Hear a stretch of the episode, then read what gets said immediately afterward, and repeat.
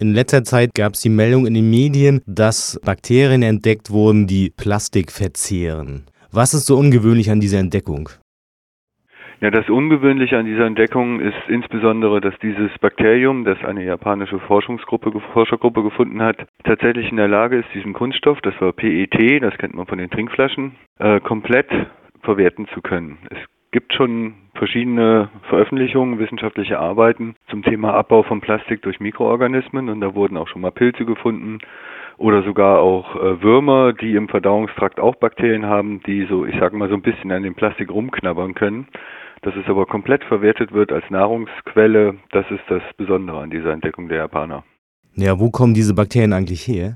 Na, die Japaner haben das in einer mehrjährigen aufwendigen Forschungsarbeit haben die das auf einer Müllkippe, sage ich mal, gefunden oder äh, PET-Recyclingstation äh, und die haben dort eben äh, ganz viele Proben eingesammelt in der Hoffnung, dort vielleicht Hinweise zu finden für einen mikrobiellen Abbau. Das heißt, diese Bakterien haben einen natürlichen Ursprung? Gab sie immer schon? Das ist ein wissenschaftlich interessanter Aspekt dieser Studie, weil es uns auch ein bisschen was erläutert, wie Evolution in der Natur funktionieren kann. Weil meistens können wir ja schlecht einschätzen, wie schnell oder wie langsam Evolution ist.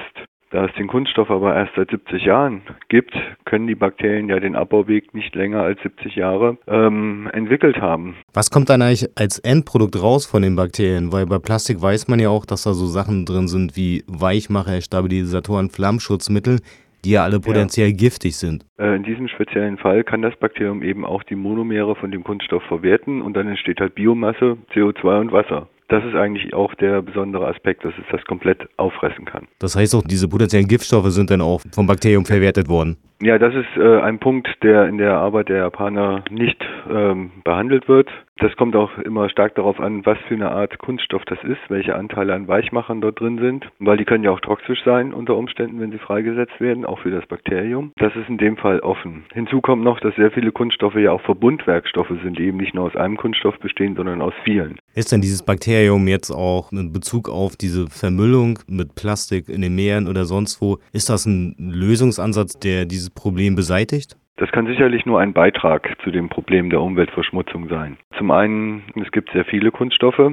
Dieses Bakterium kann einen bestimmten Kunststoff hydrolysieren, spalten, abbauen. Das zweite ist, und das ist auch noch völlig offen, äh, würde das Bakterium zum Beispiel äh, in der Ostsee aktiv sein, kann es da überleben, kann es im Salzwasser leben, kann es bei niedrigen Temperaturen Kunststoffe aufbrechen. Das muss man erstmal herausfinden. Die Arbeit der japanischen Gruppe ist auf jeden Fall ein sehr interessanter Startpunkt für viele Wissenschaftler auf der Welt, um sich gezielt dieser Fragestellung zu widmen, um das weiter zu erforschen.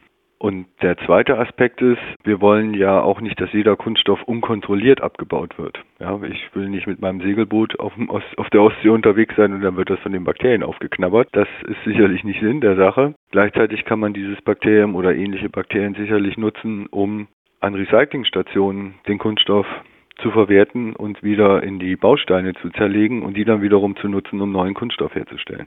Das heißt, in absehbarer Zeit können wir da noch nicht mit, eine, mit so einem Durchbruch rechnen, dass man sagt, wir schmeißen ganze Plastik irgendwo in eine Recyclingstation, das wird wieder umgewandelt.